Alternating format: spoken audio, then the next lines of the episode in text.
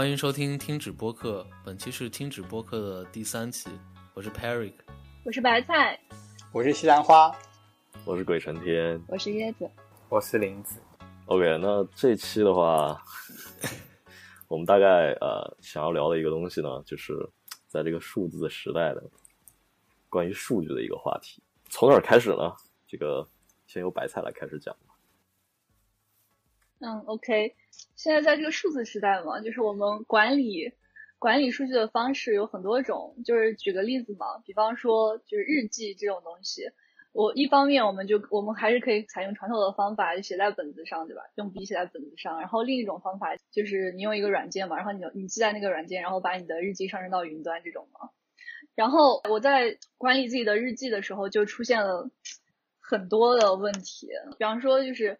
我在大学的时候是我开始写日记的最初的时间，然后那个时候就是我用的是叫什么，反正是一个网盘，我觉得写在写在网盘上就会可便携性比较高嘛，然后我就随时都可以去翻看，如果我有的时候想要看看一下什么内容的话。但是我到了博士的时段，我开始写日记的时候，偶然的一次，因为我收到一个本子作为礼物。然后我就开始用那个本子写日记，一一开始用那个本子写日记之后，我就会变得一发不可收拾。我觉得用笔写在纸上，特别是用钢笔写在纸上，那个感觉太爽了。而且写日记的时候可以让我远离那种就是电脑这种环境，然后我就觉得非常爽，就是让我很能静下心来，没有多余的干扰。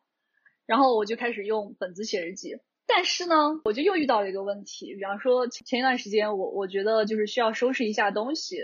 收拾一部分的东西带回家里面，之后等毕业了要回家的时候，就是我就可以带的东西少一些。然后呢，我就我我就把我的日记本带回去了。但是把日记本带回去之后，我就遇到了一个问题，就是我把日记本放到我家之后，如果我爸妈有的时候就是不小心看到了这个本子，然后无意间打开了一下，这个事情就会变得 比较麻烦。所以说我我后来我就纠结了半天，我就想到了一个方法，就是我买了一个。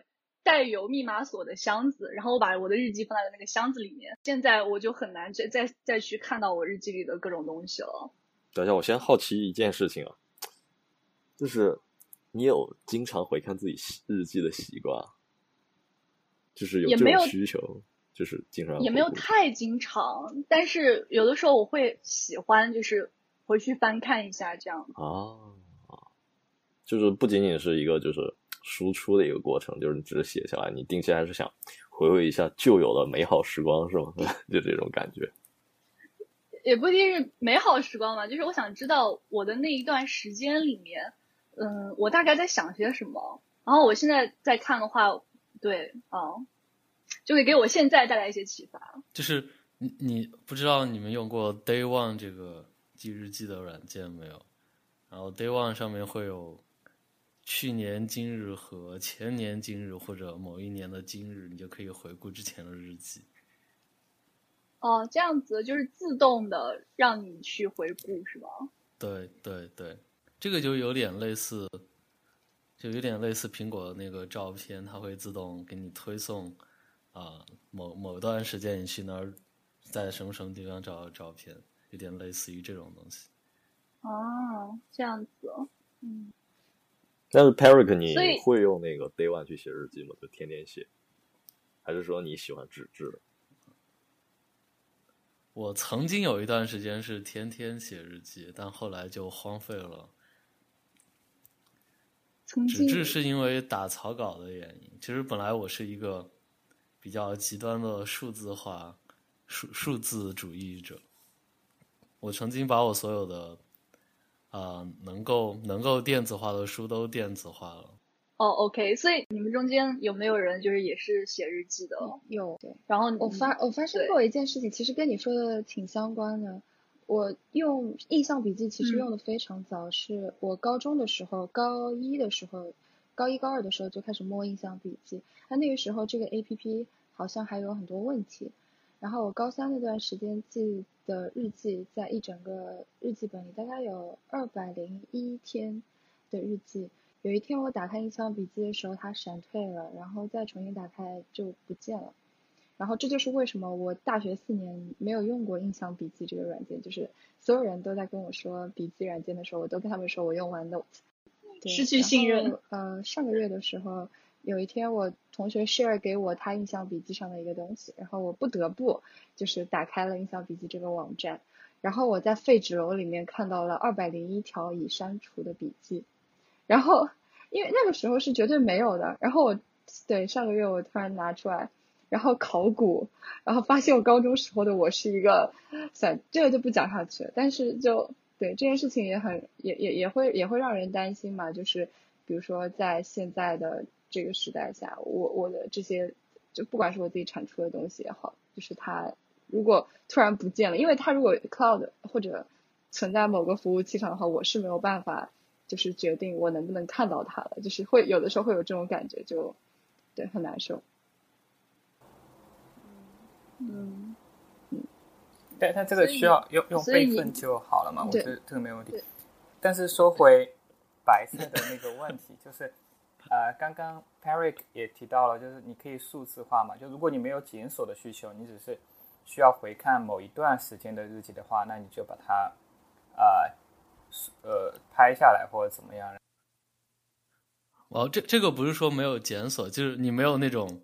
强烈的需要触感的需求，你完全可以全部数字化，因为数字化之后检索和啊备份还有收藏都是要方便很多的。嗯，哦，但但是如果是他直直接把日记拍下来，就是你有强烈的那种就是怀旧情怀，那就没办法，那一定是纸质才行。哦，我说就某种程度上啊，二者可以兼得，就是他写日记，然后如果。然后再把它数字化，然后就写的时候用钢笔写，写着很爽。然后到时候如果想回看的时候，他那个日记本不在身边，你就可以直接看数字版的。啊，我懂了，我懂了。但这种行为其实，在无形之中增加了成本，就是。对对，你相当于是写一个，你为了一种触感，对吧？为了很爽那种书写感，你去写了纸质版的东西，然后最后你还要再扫描一次。而且扫描这种东西，如果你想达到一个比较好的扫描效果，你往往是要把那个纸页从那本子里面扯下来才好，才能比较好的扫描的，对吧？不然的话，中间就会有一个很丑的那个分界线。这个对你在追求那种原始感受的时候，你还是会很很很不爽。说实话。就反正我个人是这样，对，而且没有这个，这个就只需要看你的扫描仪高不高级，就很麻烦。就是就是，当你已经决定你的最开始输入源是纸质的时候，就已经已经决定了你的保存方法已经有了，你其他所有的数字化操作只是一个额外的操作，这就增加了增加了懒惰性的可懒惰的可能性。因为当你写出来的时候，已经是已经就是保存的一种方式了，然后你还要再去扫描的话，你就觉得，哎，又多做一个步骤，就觉得很麻烦，就不想做了。嗯，对。但我记得以前其实这个这个问题是有一个解决方案的，就是印象笔记当年有一个配套的本子和笔，你在那个纸页上面写下来所有东西会直接被录入到印象笔记里面。它就是那支笔上应该是有一个红外线的一个测距的一个东西吧。就是你在那上面写的每一行字啊什么之类，它的轨迹全部都会被记录下来，然后直接被同步到印象笔记上面去。当然，前提条件是你必须用那支笔，而且得用那个特定的本子。对，而且那个真的特别贵。对，对，就很贵。然后现在看来，就是大多数人好像没有这种需求。对，所以那个东西已经消失在历史中了。对，其实其实我还是有看过蛮多这种类似产品的介绍的，因为我感觉就是有有这种想要书写的。呃，这种需求和想要保存，就是你书写的这个东西的这个需求，呃的人，就是不止我一个，有很多人都有这样的需求。然后我就看了很多类似的就是关于你说的那个印象笔记那种配套笔记本的那种产品的介绍嘛。但是我就发现，就是这些产品都不完美。就是我们先抛开价钱不谈嘛，就是你你只说它的那个性能，就是有的时候，比方说。就是有一个字没有识别出来啊，或者是各种什么的，就会影响你的写写作体验和你保存下来那个体验。对，这个是非常烦人的。而且，不过说句实话，就是你回头回头来想啊，就你写日记这件事情，对吧？它就是，其实就是两种情况。第一种就是你想追求一个写写的体验，对吧？就是拿一支笔去写。但如果单纯只是追求写的体验的话，其实我感觉啊，就是在最近一两年中，你在 iPad 上面写字的话。尤其是贴了那个纸质膜之后，啊，触感已经基本上接近在纸上面写字了。所以，就是如果单纯追求那种书写感的话，就某种程度上你可以做一个 trade off，就还行。呃，另外一个问题实际上就是你你是导向一个就是保存的一个情况，就是因为有很多人认为就是首先。数字版本它可以随意被人 copy，对吧？你如果写日记的话，它有可能有不安全的问题，这是第一点。第二点是你如果把它存在一个云端服务器上，你不知道哪天损毁了，你这数据永远没了。然后相对于的话，就纸质版本感觉更更可靠一些，它不会出现很大的问题。就是就是这个这个实体，你能比较确定的，它能在只要你保存方式正确，它能在很长一段时间内就是能够稳定的存在。对，而数字版的你就总会。担心出一些你不知道会发生什么的事情，然后它就坏掉了。所以，对我觉得对于我个人来讲的话，我考虑就是到底在哪儿写日记这件事情的话，我就我考虑的出发点其实是长期保存这个问题，对，就不会那么在意就是私密性啊或者什么之类的，对。然后有些人甚至会提到，就是呃，你用数字笔记本写啊，有可能会有碎片化的问题啊，就是比如说你就是东一个西一个啊什么之类的。但其实出出于我个人经验，我我我这人写文章、写日记什么之类的，就算是用纸写的，也有碎片化的问题，到处都是。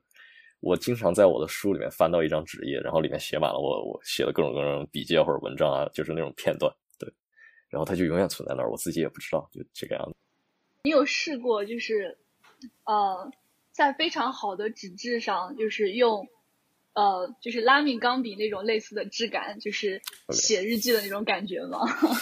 我，哎，我就实话实说吧，我这个人呢是 Mosky 的狂热粉丝。OK，买买本子买的很凶，用的确实是我相信已经达到很好的纸了，毕竟那本子两百多块钱一个，对吧？然后买钢买钢笔也比较也比较对，买了很多，而且买钢笔也比较下血本，但是由于本人这个字啊。哎呀，实在是一年难尽啊，比较丑哦，所以并不太能体体验到快感。对，哦，OK OK，对，因为因为就是我我就不说就是呃字好不好看的问题嘛，就是每次我拿着拿起来自己的一个日记本，那个本子在手中的那种沉甸甸的那种质感，然后再加上再加上就是你可以随意的翻到任意一页嘛。你可以随意的翻到这一页，对，这这种这种感觉就是我觉得真的非常不可替代。不然的话，我肯定就会采用，比方说用 iPad 记笔记的那种形式来写日记了。这是不是？嗯，这个这是不是可以直接延伸到电子书和纸质书的讨论？对对，没错没错，我我对书书籍也有这种问题。不，但是。这个这呃，在这一点上，我跟你的体验就会有一些些微的不同。我不知道有多少人会跟我的体验类似。就对于我来说，纸质的本子的话，它更大的意义是，它像一块空白的画布一样，它就充满了无限的可能，然后去给我一种，就是我拥有这个本子，我就很有创造力的那种暗示。但是真当我在上面写东西的时候，其实反而没有这种感觉。所以我可能更多的是，就是纸质用品这些对我来说，主要是一种拥有感。对，我其实不太会拿它正经干事情。然后我真正那些长期保存的，就是文章啊、数据什么之类的，最后其实全部都是台屏对，就是打打在电脑里。嗯，我觉得就是就是记录在电脑上，就是记录在电子设备上这种形式，确实是比较有利于就是保存嘛。就是从这种这种这个层面来讲的话，所以我在我我写的一些文章之类的东西，就是我现在是我还是用 Ulysses 写的，因为它也比较容易修改嘛，就不会你想到这里，然后。呃，你突然想要修改，就是你你文章可能有很多要修改的地方，然后你你突然想要修改一下，然后你就要把它给划掉，在在在电子设备上就不会出现这种问题，就很有利于修改，也利于保存。对，这个确实。我想说的是，我的纸质日记本现在主要的用途是当一个剪贴本，就是有些东西，比如说我买了一个东西，上面的 logo 我很喜欢，或者是我看了一个什么展，它的那个。票很喜欢，就是我不会去用一个票夹或者什么东西来收藏，因为会想顺便记一下我看了这个之后的感想，或者是我摸到它之后的感想，我就会，对，就做那种剪贴本，很像七十年代的英国老太太那种感觉，然后，对，然后然后然后就全都贴在这本子上面，然后我的本子就会很重，然后还有贴纸之类的，然后。哇塞，我感觉超有品质，超有情调，超有收藏感。呃，跳过这个，跳过这个。对，就是就是这这个东西，我觉得是很难被电子的东西替代掉。就是如果我想要嗯，摸到这个 logo，呃，电电子剪贴板呀，不就跟摸上去的不一样嘛？Again，因为因为因为材质是很难被 record 然后放回去，除非你要跟我说 AR 日记本，VR 日记本，对不起。然后，对，嗯，我觉得这个是这种这种感觉确实是没有办法替代的。这个像简体本这种东西，不都是就是现在来讲的话，越来越多人即使在这个数字年代，也开始喜欢上写手账的，就是日系手账。你们应该知道吧？日系手账，这其实就是每天的日记本。啊，在这几年反而就是大行其道了。其实我觉得这就是大家对这样一种。纸质记录的回归吧，就其实电子版虽然它能长久保存，但是有时候大家更想保存一种，就接触到的时候那种感觉啊，或者存一些实体物件什么之类的，然后他会选用这种东西。这个其实挺 reasonable 的，对，就数字化的东西确实还是缺乏很多维度能够去概括现实世界的东西，这个确实没有办法。嗯嗯，但是就是比如说实体物质，就是实体纸张书籍，它的。那种体积，它的厚度就代表了它的某些，就是某些数量数量关系。你一看那一摞纸，你就知道它有多大概有多少东西。但是如果是数字化的东西，它就有就是多少兆、多少 KB 或者多少 GB，你其实是没有没有太多概念的，没有一种直观感受它的大数量多少的那种感觉。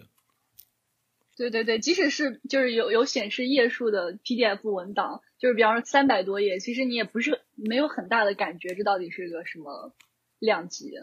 对对对，同样同样是一千页的一本书，你一本纸质版的，你放在桌子上就能感受到啊，它有多厚重，它是一个大部头。但是如果你放在了电脑上，就觉得啊，那就是一个 PDF 嘛。对对对。但我觉得吧，就是随着新一代，就是尤其是一零后、二零后这些 成长起来以后，他们可能会直接通过，比如说这个文件的创建日期以及这个到底有多多少 MB，可能通过这些感受，他他们会形成一种条件反射，去直观的感受这个东西到底有多少。这是有可能的呀，就是我们的下一代吗？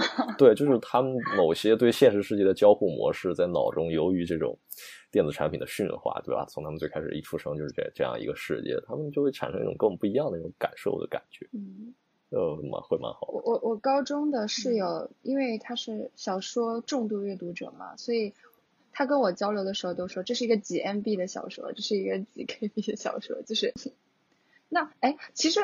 我感觉他已经提前走入新时代了。嗯，是啊。哎，其其实我有一个好奇，就是就是白菜提到说你有四本日记，我想知道你是并行了四本日记，还是就是啊没有，我是一本一本来的。就是呃，我自从进入博士生活以来，我就写日记写的多了一些。然后就是这本写完了，我就买下一本，或者是让西兰花给我买下一本 之类的。哎，我很好奇啊，就是每天写日记，为什么上了博士之后反而写日记变多了？因为我觉得不是事情变多了，就是你可能更没有时间去写日记了。我觉得，因为到了这个时候，我我我反而开始有了一种自我觉醒吧，就是有很多关于自己的问题需要去思考，然后对于自己的一些呃各种经历有了更多的感受，所以就有更多想记的东西。还有一件事情就是，有的时候我会感觉比较焦虑，然后在我比较焦虑的时候，如果我用日记写了下来，就我的这个焦虑感会减轻。所以可能是因为我博士的这个生活比较焦虑。对对对对。居然还有这种作用，就不太清楚。因为我我个人呃比较特殊，我属于是比如说我今天吃了什么，第二天我就想不起来的那种人。然后，但即使在这种情况下，我也很少写日记。所以怎么说呢？就是我其实现在回忆起来，我的我的人生。在我脑中留下的片段其实很少，唉，就很惨。哦，之前之前就是谢兰花跟我说嘛，他说感觉好久没写日记，都不知道自己过了个什么。嗯，啊，对，是是有这种问题，对，是这样的，就是当你 review 的时候，你才会反应过来，哦，自己经历了什么什么东西。然后就是如果你不留下点记录，可能就就真的就不记得了，就真的就不记得，我什么都不知道就那种感觉。你只有那些非常 remarkable 的。这些片段才会留在脑子里面。Anyway，就是当你有这么厚厚的一本就是日记的时候，吧？当然，无论是日记了还是还是什么之类的话，存储它的方式，如果是在实体世界的话，你你选择就是找一个密码箱把它锁起来，OK，那在数字世界，就是如果是数字版本的话，你你怎么处理啊？你说日记吗？OK，就是嗯，就是用 Ulysses 管理嘛，我觉得挺好的。那 Ulysses 没有密码呀？这第一个，第二个有啊有啊有啊，有的有的有的。啊，对，它是有密码，我想起来了，我就从来没有用过啊。但第二个问题是，你会备份它吗？呃，不会。我我现在好像就是用 iCloud 这样子，然后再再多的备份就。那你不会担心某一天苹果 iCloud 抽风吗？因为他历史上有好几次这样的事情。因为我还没有经历过，所以就没有这种切肤之痛。这个样子，那那我一定要先敦促你一下，一定要有一个备 备份的。那你你们是怎么备份的吗？啊，我我比较彻底了，我呃受 Peric 的影响，直接使用 Time Capsule，就是那个时间机呃 Time Machine，就那个呃 Mac 上面的那个备份系统，直接把整个电脑进行备份。然后由于尤里西斯的那个就是像我日记这种类型的，我想长期保存东西，我说是放在本地那个文档库里面的，所以它就跟着一起备份了。我懂了，我懂了。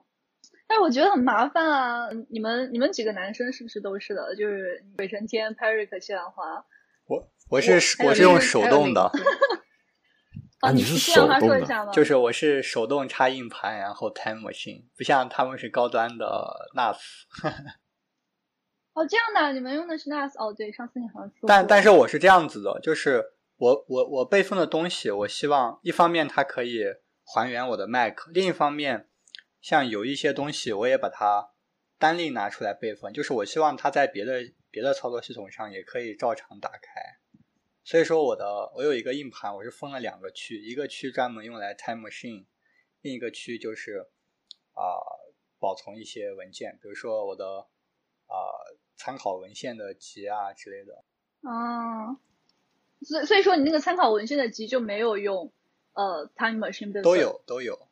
就是我只是担心以后我不用 Mac，因为我现在有一种感觉，我希望我能慢慢的走走向开源化。就是我的个人感觉是，你用的东西越开源，最后你就越能够自己把控，然后就越有安全感。就是就是我想说一下我的一个痛点，看你们有没有啊？我是大学的时候开始用印象笔记的，然后到后来我发现印象笔记有一个很坑的地方，就是呃。它不支持 Markdown，就它不原生支持 Markdown。对对对对对。这这这你要说 Evernote，不要说印象。哦，这样的。Why？因为印象笔记已经支持 Markdown 了。现现在其实好像 Evernote 也支持代码块了，但是它还是没有语法高亮，应该是。然后有有一段时间，我我想大量的记录一些就是关于编程的一些小的东西。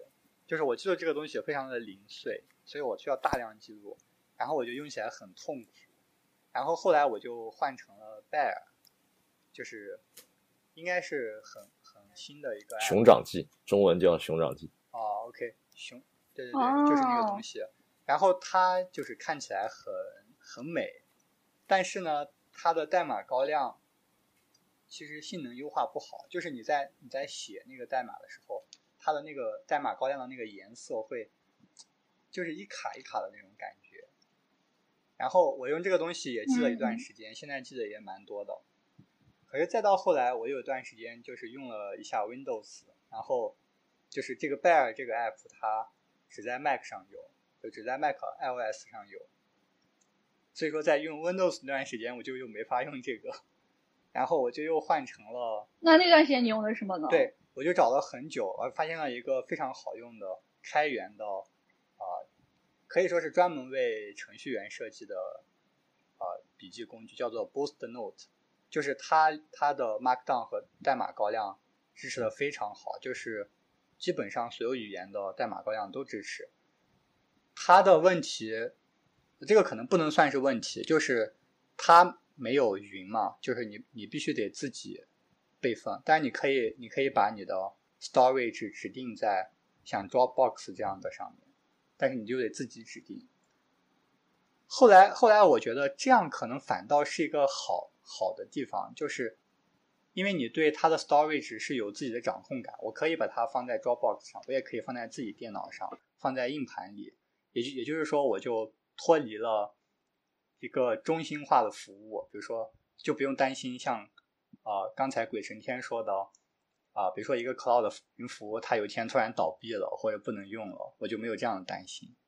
所以我的我的我想说的痛点痛点就是，现在有这么多的工具嘛，就是啊有这么多笔记工具，但是不限于笔记，然后每一个东西都各有所长，也有各自的缺点，然后时间久了之后，啊建立依赖就很对，就乱乱七八糟的，然后对你就有依赖，但是你一旦有依赖之后，啊。当有有一天它不能解决你问题的时候，你就会很痛苦。所以说我就是现在越来越倾向于用开源的东西，然后自己管理数据，就是慢慢的远离各种云盘服务。就是现在我虽然也在用 Dropbox，但是我的电脑上始终是有 Dropbox 的那个备份，就是说我不会开启 Dropbox 那个那个功能叫什么？就是它可以只有当你用的时候才下载的那个功能，我是不会开启的。呃，你刚才说那个软件叫叫什么？Boost Note 是吗？Boost Note。哦，OK。所以这个软件在 Mac 上也有吗？有，它它是它对 Mac 和 Windows 都有，Linux 也有。哦，但是呃，关于你刚才说的开源的那个问题嘛，就是我觉得，嗯，我因为我对这个不是不是很懂，不是很熟悉嘛，就是我会担心，比方说，就是因为。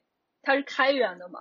我会怕它是之后如果没有人维护了之后，我就会变得就会变得跟不上时代。它就算是这个这个 app 最后啊，最后最后没有社区的支持了，但是你记得那些笔记都还是在的，所以说啊，也许不用担心吧。这个确实也是一个问题。其实从我感觉上来讲，我觉得西兰花真正想干的事情其实是什么？就是他只想要一个前端，然后他的后端那个数据就是可以被任何前端所哎，是的，是的，是的，就是这样的。对，就是就相当于是，就打个比方嘛，就你有一本书，然后你可以用你的台灯看它，你也可以在阳光下看它，你甚至可以找你家浴霸去看它，都可以。对，就是我希望现在啊，能能有一个。统一的东西，把所有的这种记录工具都统一在一起，这样是最好。就就就有有点像是这种 One Password 的这种密码管理工具，就是我们现在有那么多的 Web 服务啊，还有各种啊前端服务，然后你都需要一个账号密码，这种就非常的烦，所以我们就需需要一个东西，把所有的东西全部统一在一起。像 One Password 的这种工具，就相当于是把密码层面的这个。统一在了一起，但是它只是一个妥协的工具嘛，就是暂时的妥协。我认为真正的统一就是每个人只要你有一个密钥，然后就可以去弄所有东西，这个才是真真正的统一。我们现在只是找到一个中间方案而已。但是对于密码记录，哎，不是不是密码记录，就是数据记录呀、笔记啊这些东西，目前还没有一个统一，就会导致我们的东西七零八乱的。有些在这个 app 上，有些在那个 app 上，然后后来之后，你想找，你就会很痛苦。那当然，到底是在哪里的呢？就想不起来。不知道你们有没有这种体验？我觉得找对为这种东西，为这种东西找到一个完美的解决方案，并且大家都接受这个方案的难度，就跟让世界统一语言一样的。嗯。然后我也希望世界上只有一种操作系统。但是可能是不可能的。天哪！你们学物理的人。因为毕竟只有他们相互竞争嘛，就是有商业竞争，产品才能更好，所以这也是一个很矛盾的事情。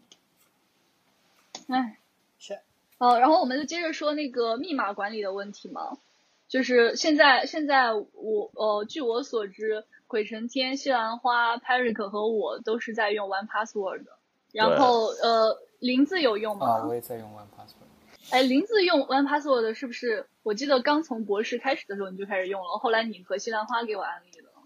嗯，没有，是你是西兰花给我安利的。然后你们给我安利了。哦，方向弄反了吗？对对对，就是你们中间谁最熟，可以介绍一下这个 One Password。我觉得西兰花来看。啊，Parik 来吧，因为我也是被他安利的。这个案例万味之源，OK，找到源头了。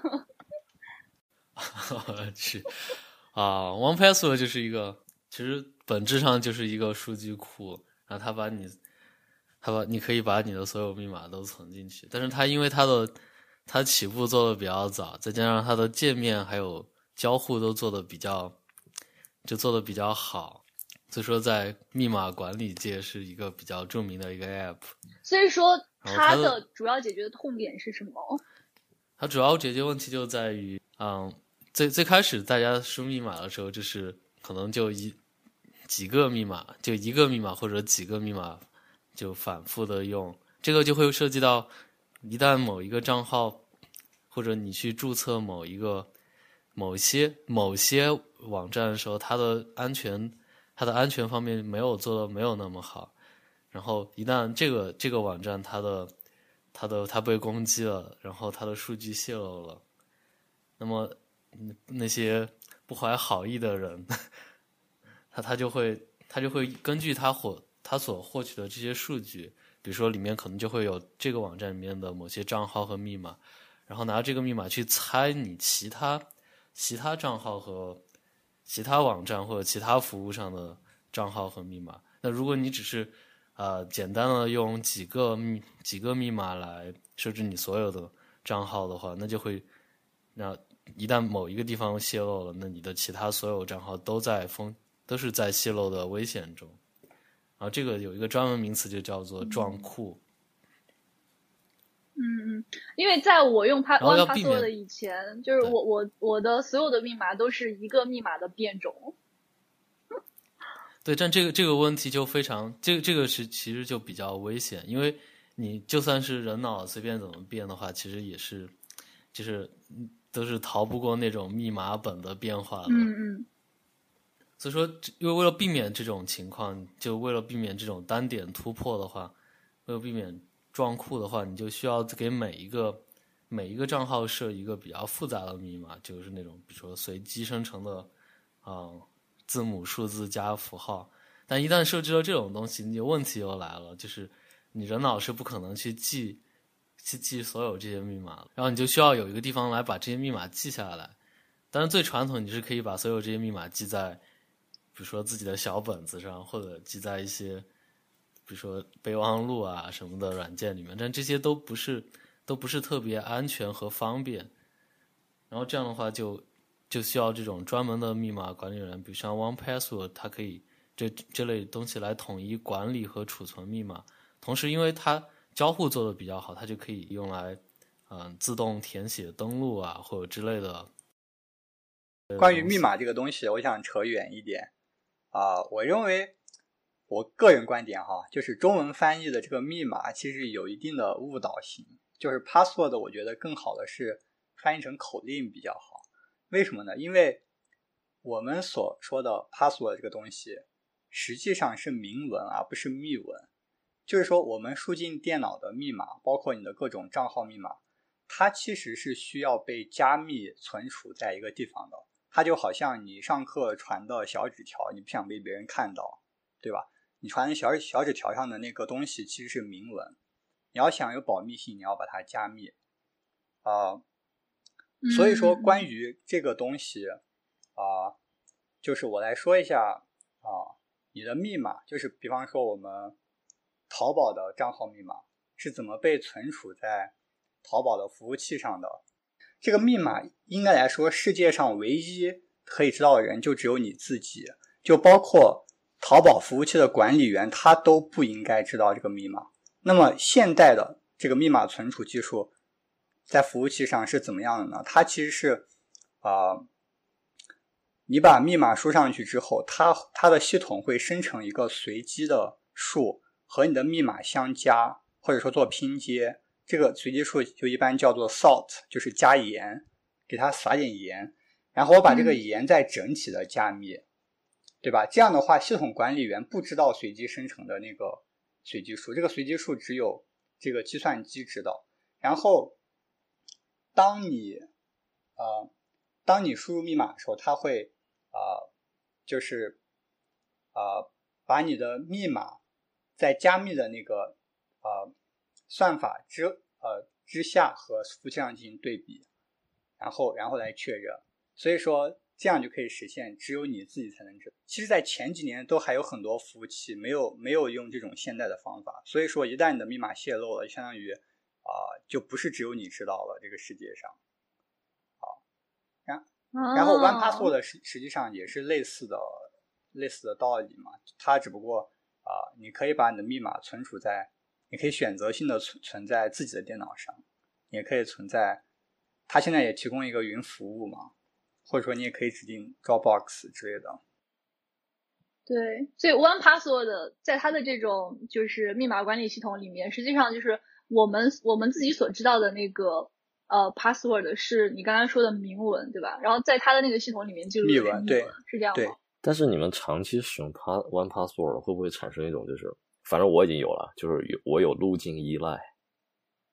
我生成每个密码的第一反应一定是存到 One Password 里面去。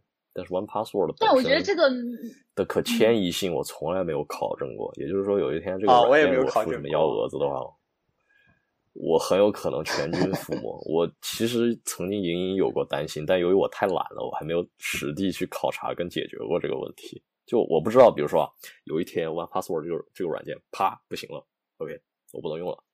那在这种情况下，我还能不能重现我我的密码？就是我能不能从他的数据里面复现出我的密码出来这件事情，我不能确定。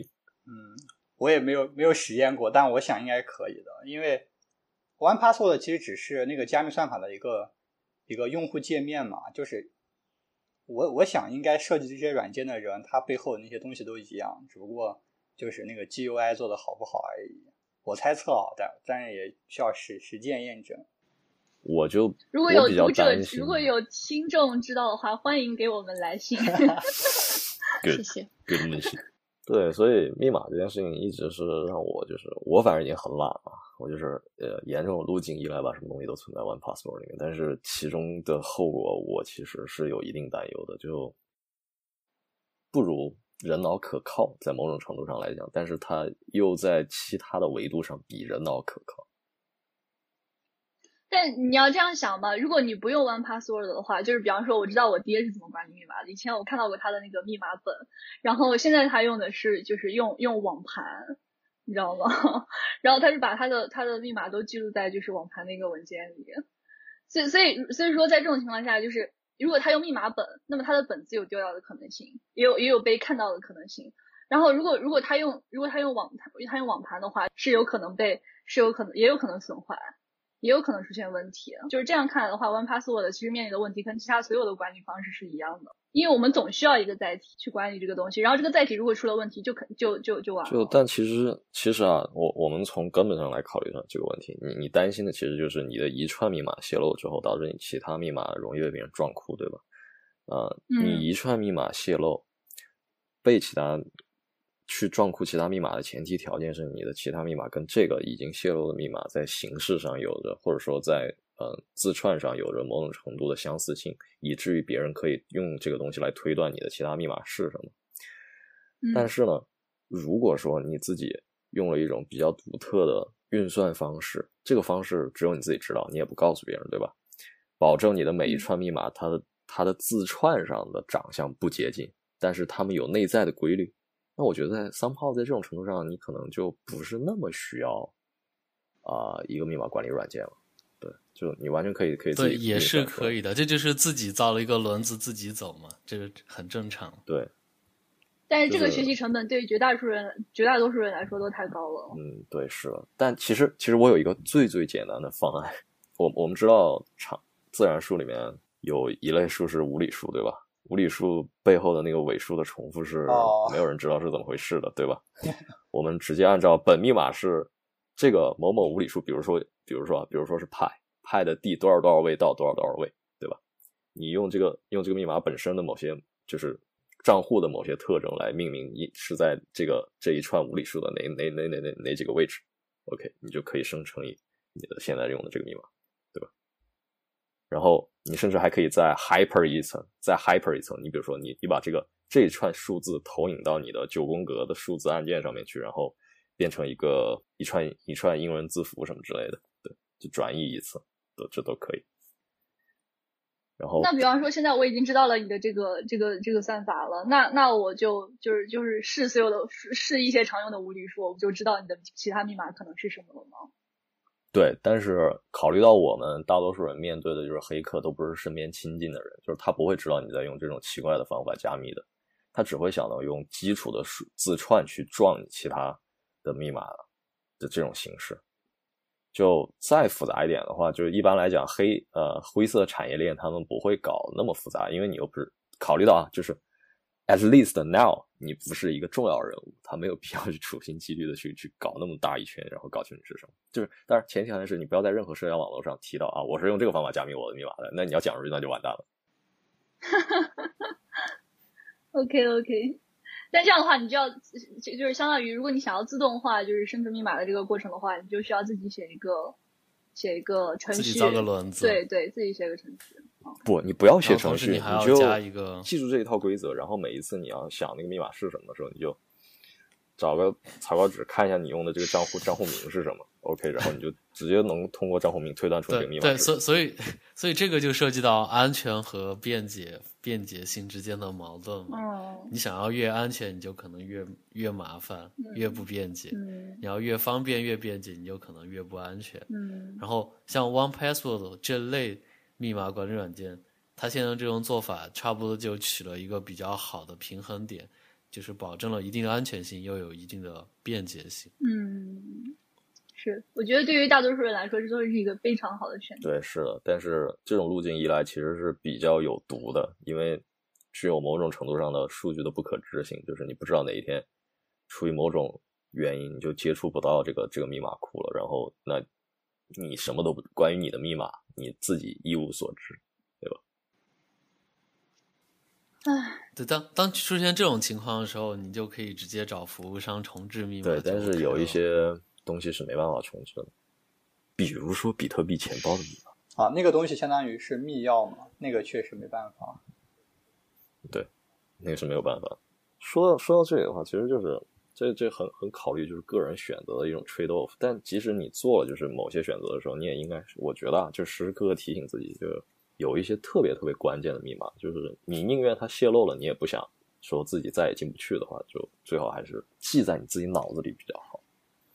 嗯嗯，这个很正常，就是一些少数几个用来记的密码，就比如说大家比方说邮箱密码，邮箱密码，因为因为可以通过邮箱找回密码。啊，对，是。OK OK，但是我还是不会记得了。所以林子跟椰子，你们的密码是怎么处理的？哦，林林子是林子是用 One Password 的，椰子安利了我 One Password 的，然后我之后就。在尝试，就刚刚开始一周吧，嗯，我还没有完全转过词。那在此之前，之前用脑子记，所以就会碰到就都差不多的密码的这种情况。嗯，所以你目前有什么使用体验就换了一个密码本，然后就是其实我刚开始用的时候就就有刚才那个 是刚才鬼神天说的那个情况，就是我觉得很恐怖。就那种恐惧是担心，就密码就再也连不上，找不到那种。就是就是，比如说哪天它 down 了，然后如果我用它 generate 的密码，然后我自己忘了之类的。对，所以我非常建议你在本地储存一个 one password 的备份。今天学到很多知识。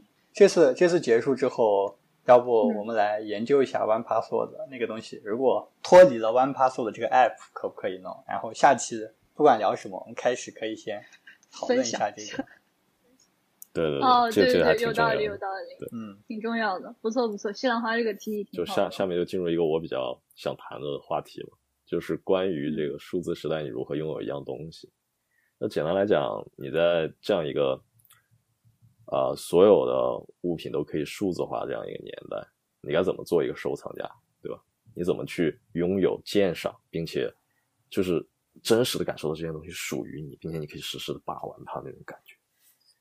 对，想象一下，我们收藏书籍、收藏画作、收藏瓷器，对吧？甚至说我们以前的收藏这个呃黑胶唱片，就你买了它，它就具有一种某种程度上的唯一性。虽然说别人也也有可能有有这样这样一件东西吧，但是你还是会觉得这样东西它在由于它的物理存在，它的啊，不管是纹路啊还是什么之上面之类的，它具有一种独一无二性。就是你只要翻阅了它，你看了它，然后它还会留下你的印记，对吧？它就更加具有一种独一无二性了。甚至以后可能在我的指纹，对对对，在你故去之后，别人会讲说啊，这个是某某先生持有的某某东西，然后它会比别人持有的某某东西在其他啊会更加的具有价值，对吧？这样才我们才会把它称作一种收藏品。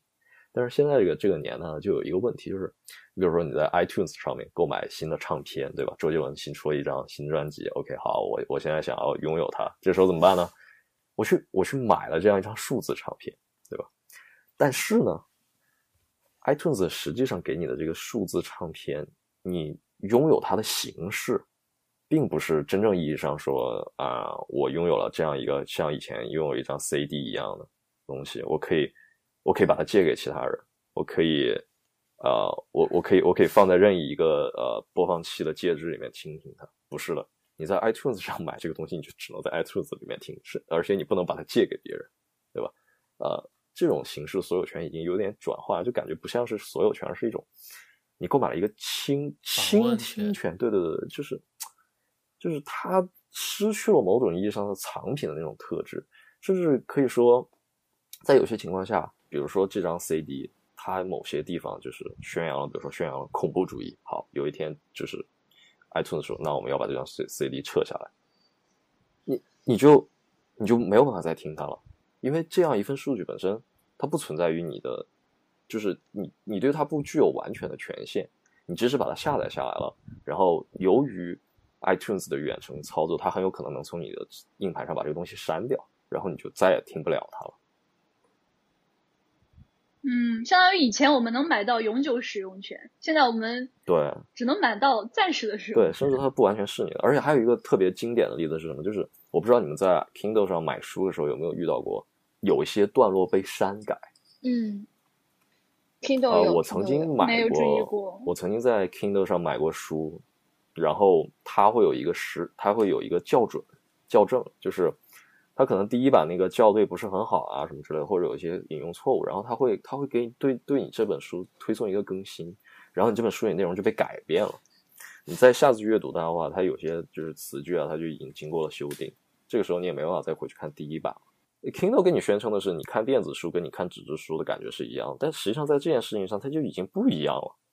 你的纸质书只要印出来，它就永远是那个样子。但是这个电子书，所以你很在意这件事情。对，因为它它就是。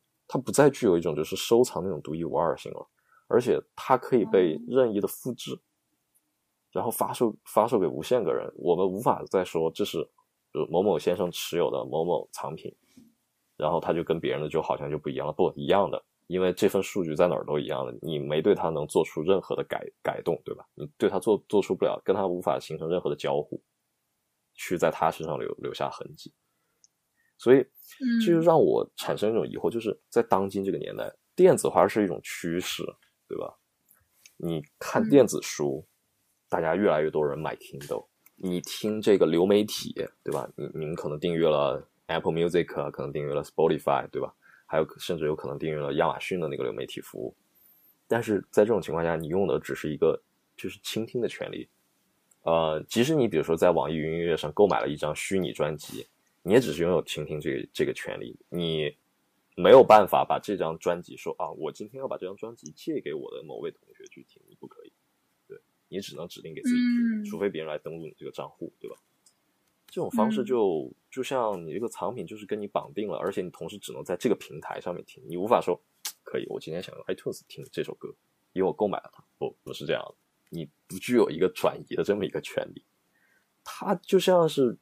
把原来一种很完整的一种收藏品啊什么之类的，被打碎了，然后给了你一个 piece，给了你一片，让你去鉴赏它一样，你对它的拥有权就不完整。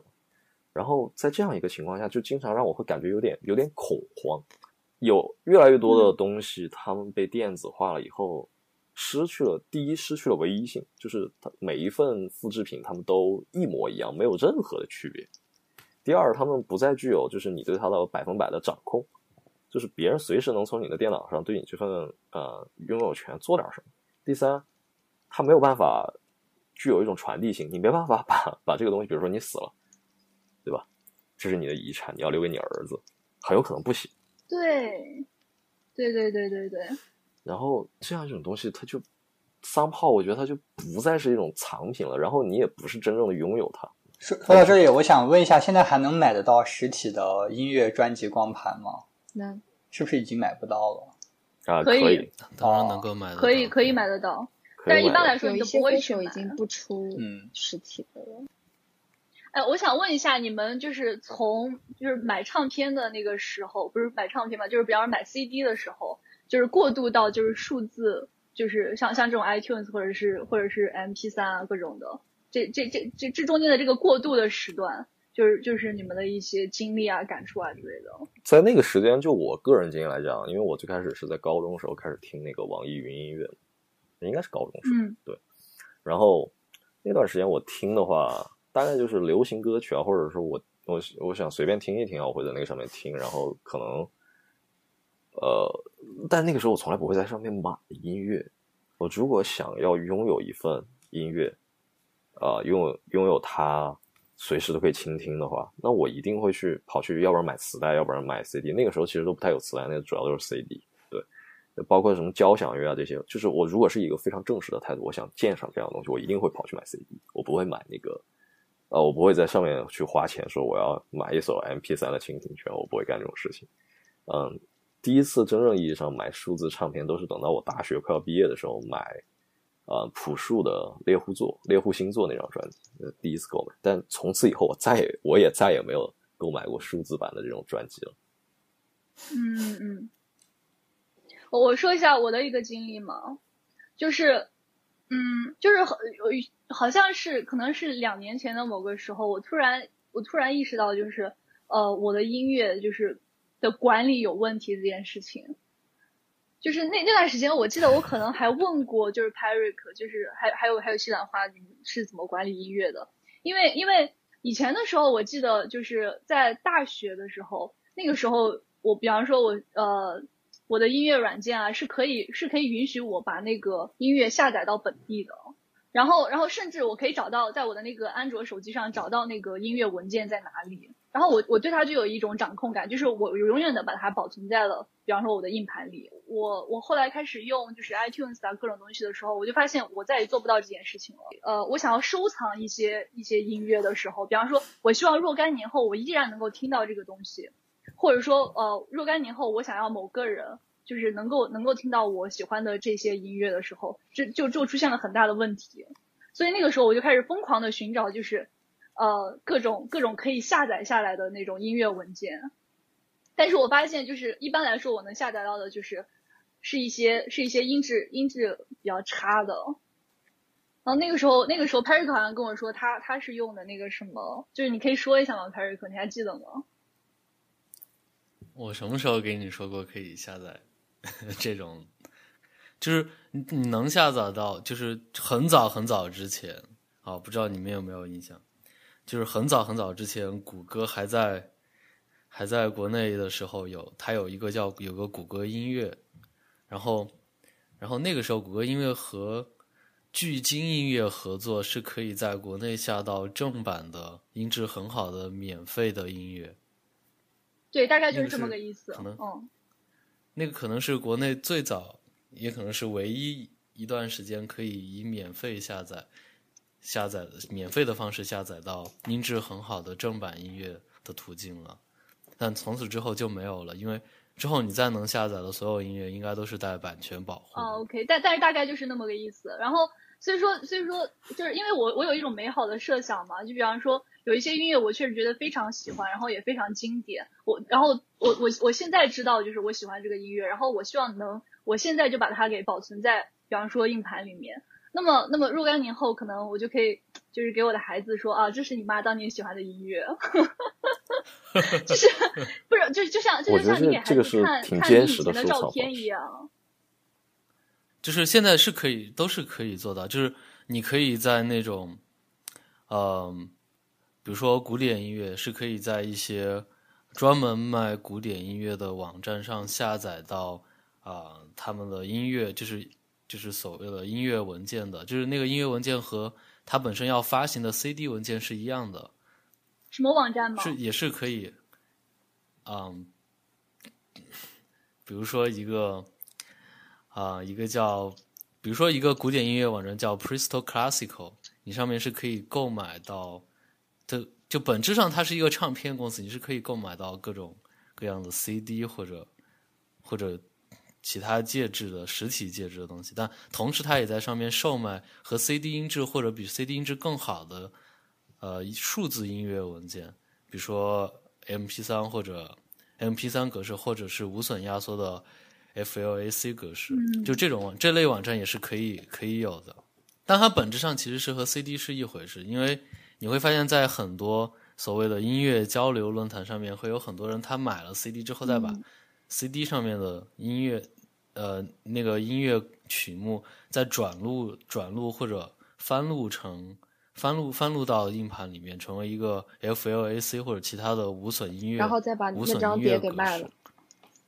那本质上其实就是，对对，本质上其实是和 CD 或者这种实体是一样的。就是说，如果你能，如果这个东西它有无损音乐，就是无损的数字格式音乐的话，那肯定它是同时肯定是有实体的 CD 形式的。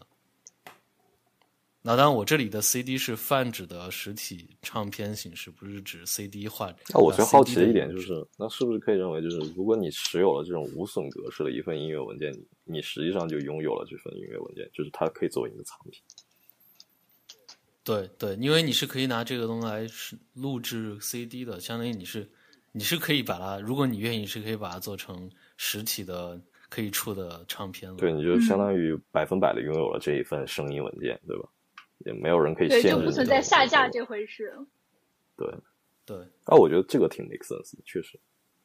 但是，就是，但是大部分人是不愿意这样做，因为很麻烦。因为第第一，你需要花很长时间去下载这些，就是下载这些东西；第二，你还要需要花容量、花硬盘或者花什花其他东西来储存这些东西。你需要的，你很多时候现在很多人不是。不是知道自自己真正要听什么，他只是希望啊这些平台给他推荐一些，或者随便看一下什么热门。所以，想要拥拥有品质是需生活的品质是需要付出一些努力的。对，还有还有，比如说还有就是，可能绝大部分人听音乐，他不是真正在听音乐，他只是把音乐想想把音乐放当一个背景音，而不是就是。我就坐在那里听音乐，把音乐听音乐当做一个。哇，你说的很有道理。我突然意识到，这样子的话，就是我就不是专门听音乐的那种人。那你怎么听音乐呢？哦，对，就是你怎么从哪里得到音乐，以及哪里处理它的你的文件呢？就和大家一样啊，就 Spotify、什么 iTunes 之类的。嗯。就是西兰花有一个有一个写写程序的时候的背景音乐，然后我每次听到那个里面的音乐都要吐。然后每次听到那个音乐就知道他在写风格如此的强烈。写程序的哦，我我实验室有一个朋友，他有一个就是我们有一个实呃大家都会做的实验操作，他每次做那个实验操作的时候有那个风管专用背景音乐，然后还是一首韩文歌，然后我到现在就是一听到那个我就起鸡皮疙瘩。我去，真的祸害身边的人，你知道吗？所以这件事情就等于说是你要先是一个发烧友，你才会非常想要收藏，然后你要有收藏的方式，你才有资格自称为一个发烧友，是吗？嗯，我觉得是这样的，我我同意这个。不过我想到，不过不过我想到就是还有一种还有一种储储存方式，储存到自己的脑子里面。就是我之前呃，我大学有一个好朋友嘛。然后他说，他说他在呃他在想到某个人的时候就会听一首歌，然后这样子的话，只要他一想到这个人，他就会想起这首歌。呃，这个有点超出我想象了，这是一种什什么样的组织方式？你们难道没有吗？就是以前你在某个场景下经常听某个音乐，然后后来你又回到那个场景的时候，那个音乐会不自觉的，就是你知道你懂的。会，但是但这个并不是用来。并不是用来一种拥有音乐的方式，只是一种奇技淫巧多，只是一种多因素回忆而已。OK OK，但是我我我我还是把我觉得这也是一种一种一种方式嘛，一种收藏方式嘛。对。但是你们不觉得这种收藏其实是有缺憾的吗？就是这份音乐数字文件，你没办法在他身上留下任何关于你的信息。就我有一个朋友，就是啊，the same friend who listened to Korean music during 实验，他是一个非常严重的黑胶爱好者嘛。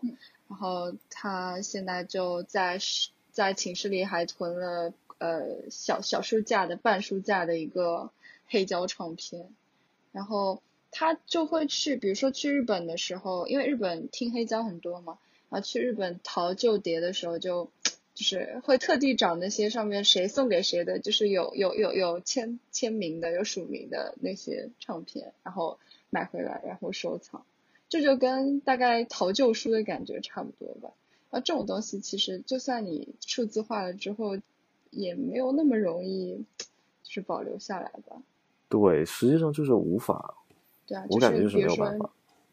你 share 了一个 file 给你的朋友，它不具有那种唯一性也不会在这上面刻下说这是鬼成天 share 给 Peric 的之类。对，所以我觉得可能以后。这种收藏方式会需要一种认证，就是说说明你们之间可能有这种，比如说 share 关系，或者是呃，他见证了一段什么什么样的啊经历啊，或者友情啊什么之类的，或者是他是由谁谁谁在什么什么年代之间收藏的，就像就像以前中国字画，就是某一个收藏家的收藏到之后，他会在在上面题字，然后盖上自己的章，然后本身这些题字跟章，它也成为了这个画作价值的一部分了，对吧？就是因为它是在名人之间互相传递的，它本身的价值就被推高了。嗯，所以我有时候三炮我会觉得，就尤其是在音乐这样一种东西，你没你完全没办法在上面留点什么，你不可能在里面加一段自己的语音进去的这这样一个一个形式，我觉得它特别需要。但是你可以学，但是你可以学会弹或者学会唱，这样的话就有独一无二性，也有掌控感，也可以给别人就是传递。啊，这个听起来好像很有道理啊。但是，对，但听听起来很有道理这个这这件事会不会成为 jazz 复兴的原因之一？为什么呢？就是因为所有东西都是可以拷贝的了，然后所就就是即兴的东西反而变得非常珍贵。我只是非常非常 random 的一个想法。对，你们有没有发现，就是鬼神天有一种收藏家的情怀？就是他希望自己拥有的东西有一种独一无二的感觉，然后有掌控感，然后还可以给别人分享。说到这个问题的时候，他他说这个的时候，让我想到了一个创业的 idea，就是嗯，你说嘛说嘛，我们可以开一个平台来专门卖音乐的文件的 copy，而不是流媒体。然后呢，在这个 copy 里面，就是呃，就是每个人可以有自己独一无二的地方，就是我们可以给音乐加一个。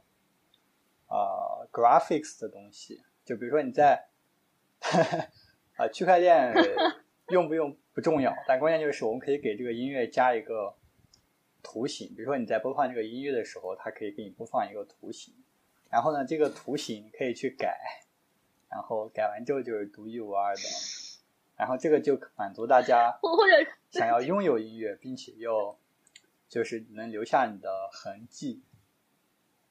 啊，对对对，然后就是在在在在每个音乐文件里面都可以插入这这个音乐文件归鬼神天所有。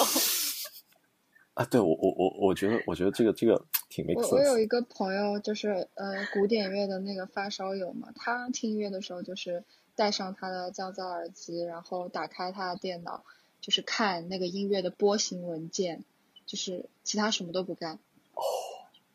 哦，这太我觉得古典音乐是挺适合，是挺适合，就是这个波形文件本身就是像你说的，就是千变万化的 graphic 的那种感觉，对他来说。哦。对这个就类似于他看他听音乐的时候，同时同时看乐谱嘛，只是他直接因为因为他看不懂乐谱。但是但是就是还有一点就是，你们知道，文件存在硬盘里，其实保存的时间不长，尤其是现在都用 SSD 嘛。可能大概十年左右，它就会出错，呃，所以啊，对啊，所以就很烦啊。以前的以前的那种机械硬盘可能四五十年，然后但像光盘的话，应该会比较久。最可靠的保存方式一般是用磁带，真正的大公司进行数据备份的话，讲备份大概呃五十年到一百年的数数据的话，他们一定会用磁带。就 IBM 到现在都在卖这种东西。哦，你们有没有看过《全职猎人》？《全职猎人》里面，小杰他爹就是给他磁带，呃，给他给他用磁带记录下想给他说的话。这让我想起来，我的塞尔达是实体盘。啊，但是他用的是闪闪存卡呀，他不是那么的持久。所以，所以他也不行，是吧？嗯，对。真正比较持久的，其实是你当年买的那些流行乐的磁带。磁带可以比光盘还久吗？你们你们现在还你们现在还有人有磁带保存吗？我还有。哦，可以。我我我为什么感觉我不知道啊？就是我感觉光盘如果你保存的比较好，就是你不要把它擦伤的话，它应该是比磁带要永久的，因为磁带会消磁嘛。但是光盘它是那个上面有有物理的刻痕。对，但是它有点问题，它有读取极限，就是你无可避免的会产生划痕。然后它相当于也是有一个读取的上限，就是光盘一般的光盘一般的储存寿命也就几十年、二三十年吧，就没有那么长。其实，所以最可靠的是磁带。就目前为止啊，人类能保存数据最可靠的方式是磁带。当然，最最可靠的方式手写是是刻在石头上。啊，对对，刻在石头上是对的。对，风化风化。那有些东西没办法刻在石头上吗？你们你们知道？你们知道唱片能保存多久吗？就是十年吧，CD 吗？一二十年吧。就是光盘还是黑胶？黑胶。哎呦，这个有点超出因为黑胶是物理刻的嘛，然后就要看你的唱机了。你的唱机如果就是那个针比较硬的话，它其实对盘的损坏还挺大的。但我也是三脚猫状态，听他讲的。光盘也是，对对对，跟光盘跟光盘是一样，但是。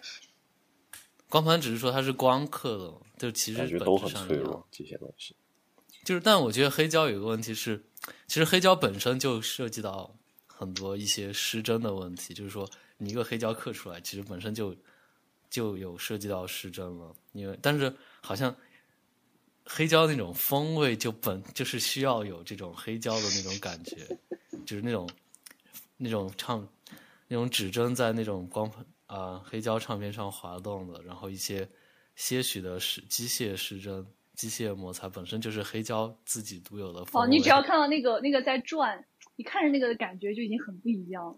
然后你就其他什么事情都不做，对，你就开始。哎你们说的黑胶是那种留声机的？对对对，就是那个东西。我不太哦，就是很古老的那种。嗯，对，对，是你想象不到的生活品质。哎，你不要说这个，等以后可能你能你有一个 Walkman，然后你可以听这个磁带，都是一种生活品质的表现。嗯，有的，所以所以现在说起来是就音乐来讲的话，是磁呃磁带磁带最呃最保存的最久，然后光盘黑胶唱片自制。啊，不光不光是音乐嘛，所有所有的都一样，所有的数据都一样。哦，乐谱啊，因为哦对 对乐谱可能是最久的，对是的。但是你如果一旦乐谱已经流传千年了，对，但是有流传千年的乐谱吗？来，小白菜演奏一曲。啊，no no no no no no no no！现在我还太水了，即使拥有了乐谱，我还是不能还原音乐。你想，这是一种怎样的悲哀，你知道吗？不是，就是相当于相当于北宋时期的宋朝时期的音乐，你现在可以还原。对啊，是有是有是有差不多那个时候的。但但这个你当你说到乐谱的时候，本质上是在说纸质上记录的数据，而不是视听视听记录。对，还是不一样的，数据是不一样。对是。哎，不过就说句实话，我就觉得。无论是从这个藏品的这种拥有的唯一性啊什么之类的，我觉得很有可能以后真的就需要需要一个区块链去完成这这样这样一种一种活动。这样的话，你就算借给别人啊什么之类的，他也会留下记录，然后就会觉得这个东西就是跟你，然后你的交互啊就全部都在这个块儿里面，对吧？我觉得很有可能以后会有会有这样一个东西。而且我觉得可能真的也就只有音乐特别音乐和就是电影这样一种被封装的艺术会特别需要这样。这样一种认证方式。你像书籍的话，你本来就可以写批注啊什么，直接直接留在里面，好像就不太会有这样一种需求。书籍你可以写批注，你可以勾画，对吧？然后这样本书就非常属于你自己了。然后别人就算是以后读到你这个电子副本的时候，可能拿的是其他的这个书的电子副本，但是能跟你这一份笔记 match 上的话，那这两个一旦结合起来，那这个东西就叫你的，就是你的当年手写的那本书的感觉。呃，我我觉得可能就是有一些藏品是你在他欣赏它的过程中，你可以参与一些创造性的二次二次创作的活动，对吧？嗯，呃，最最最典型是什么？是《红楼梦》。《红楼梦》卖的最好的版本不是《红楼梦》原版，是脂砚斋点评《红楼梦》。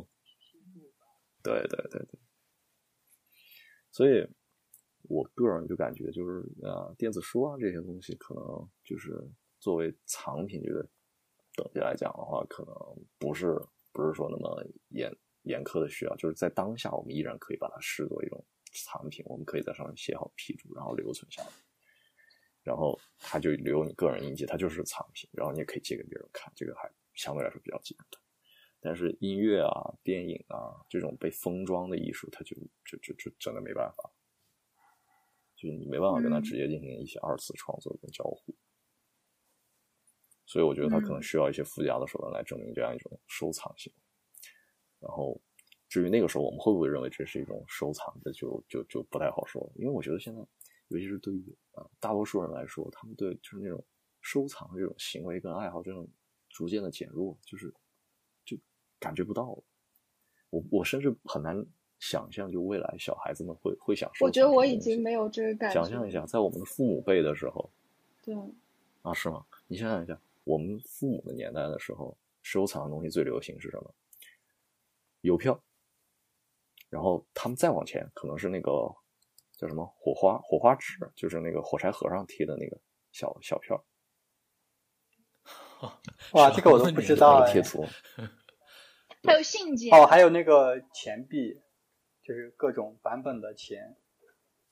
对，钱现在都开始逐渐的就消失了，对吧？就是硬币逐渐在消失。OK，然后到我们这个时候的，我们这个年代的时候，我们就开始呃，小孩子年代逐渐无意识的积累下来的收藏品，可能就是就是当年买那些唱片，然后可能买了一些纸质书，对吧？然后这些东西积累下来，就我我觉得收藏这件事情，尤其是对每一个时代的人来说，最重要的点其实是你无意识的购买它们，并且把它们保存下来，然后在当你老去的时候，你会发现它自然而然的成为了一种收藏品。然后具有你个人的印记、不可磨灭的东西在里面。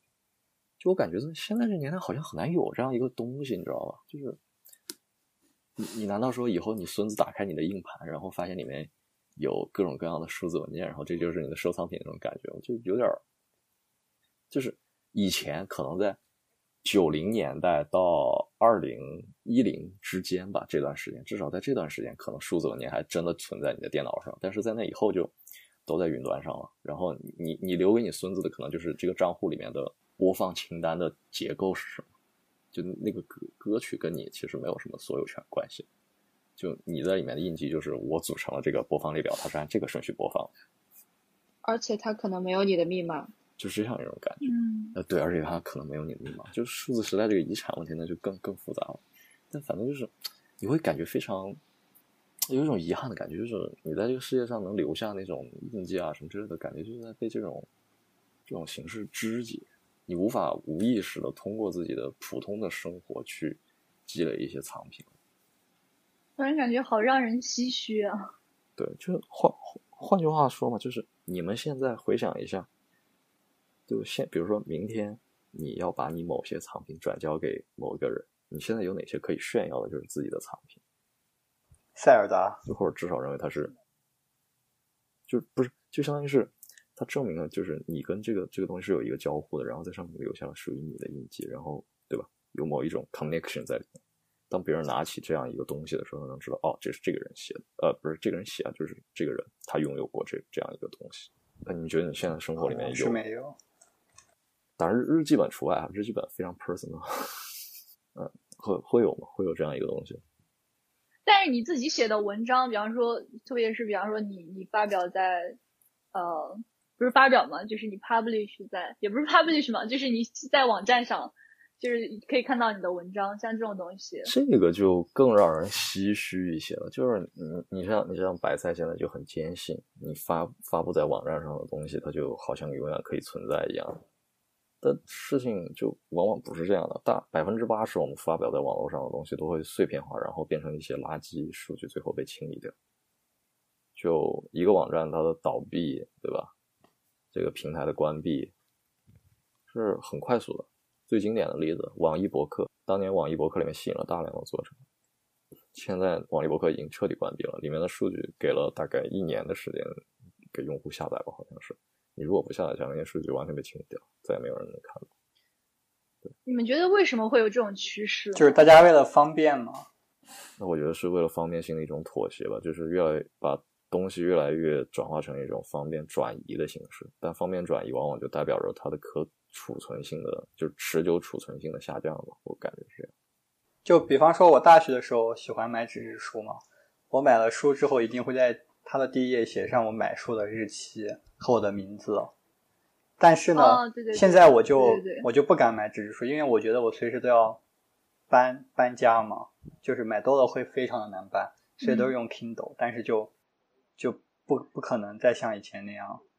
对，而且你没有办法把这个书借给别人，对吧？你储存在 Kindle 里，你除非把你账号直接借给别人。但这个年代其实账号这个东西很难借给别人。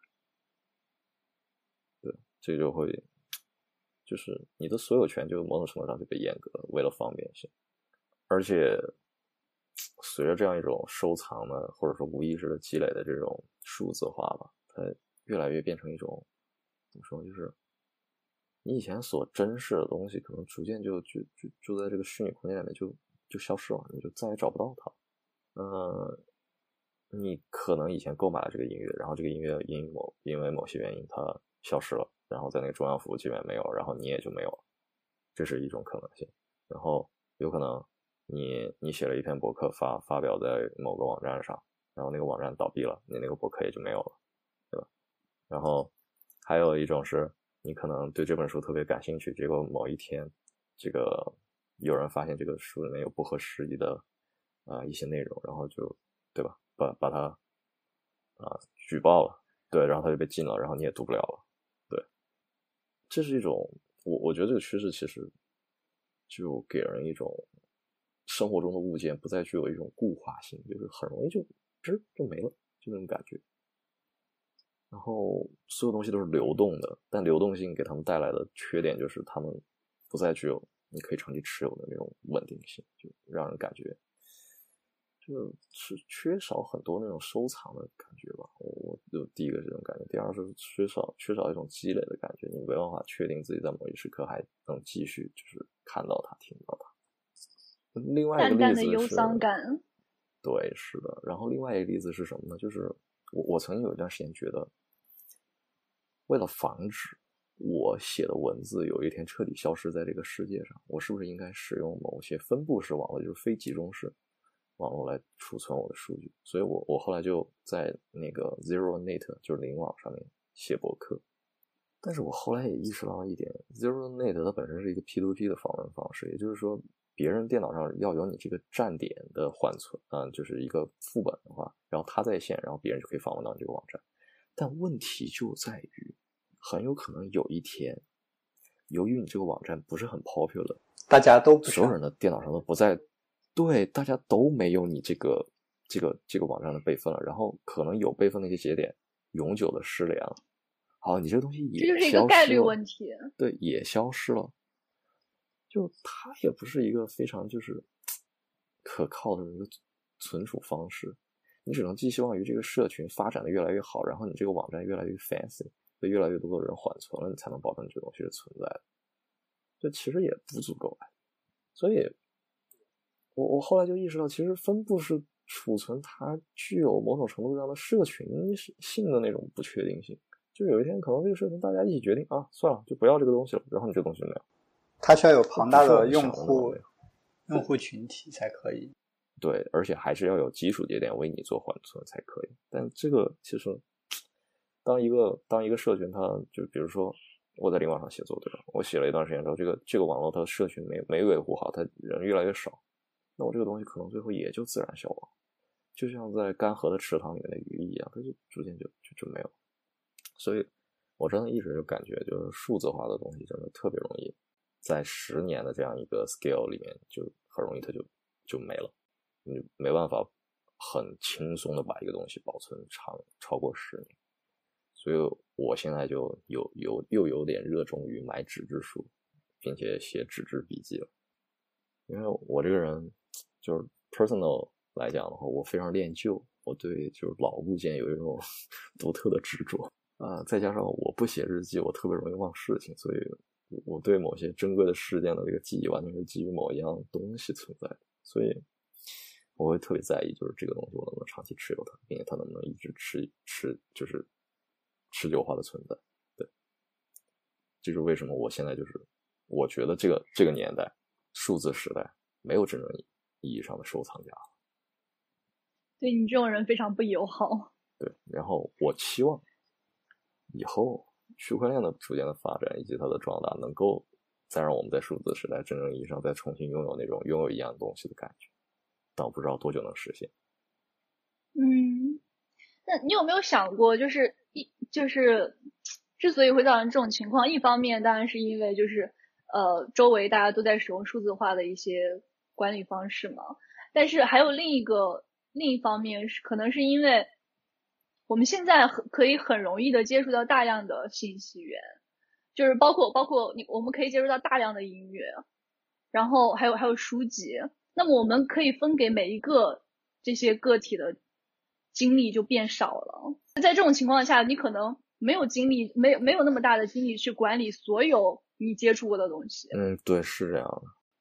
但是，那你一个藏品来讲的话，你还是希望能够择优而，就是把它留下来，对吧？然后也不需要去特别的费心，去保保持保持它，对吧？你就希望我一次存储之后，就有一个非常可靠的一个存储方式，然后就把它留下来。啊，应该应该来说，我们我们现在这种音乐分享方式的成本应该会更低，所以就可以使得更多的人听到音乐，对吧？所以说有得就有失嘛。对，是这样的。但是对于就是个人的体验上来讲，我觉得这就是一种收藏能力的一种逐渐的消散丧丧失吧，在这个社会里。那很多时候我们的精力都被就是。去接触大量的信息，涉猎大量的信息所占有了。那你有多少时间是会去想，就是我要怎么样管理这些东西的？你你更多的时候，你闲下来的时候，你可能比方说，呃，看看看看什么网站，然后看看什么视频，看看什么电影，然后就过去了。你根本就没有精力再去想，就是我我要怎么样收藏这些东西。对，没错。而且说到这一点，你又会又有一个非常鲜明的例子，你会发现很多视频投稿，对吧？你收藏了。然后等过了可能半年之后，你再去看，它被那个发布者自己删掉，然后这这个东西你也就永远看不到。即使你当初觉得它很好，对吧？就我们当年觉得网站收藏这个功能就代表着我能够拥有它，我随时想看能看。其实最后发现，我们发现不是这样。所以，所以你现在怎么收藏你的？所以电子的。对，现在现在就话说回来的话，我就收藏电子类的东西。我现在就分三步。第一，如果我真的很喜欢一个东西的话，就我会去下它最怎么说体积最大的那个版本，嗯嗯，然后把这个数据，首先我要存在本地的硬盘上，然后第二，我要把这个这个这个硬盘里面的数据存在云云端一份，对，呃，做完这样两个操作之后，基本上我就就基本上多数情况下我就满足。在非常非常极端的环境下，比如说我跟我女朋友的聊天记录，我会把它打印出来。哇哇，干货，干货，干货，打印出来，我会打印出来。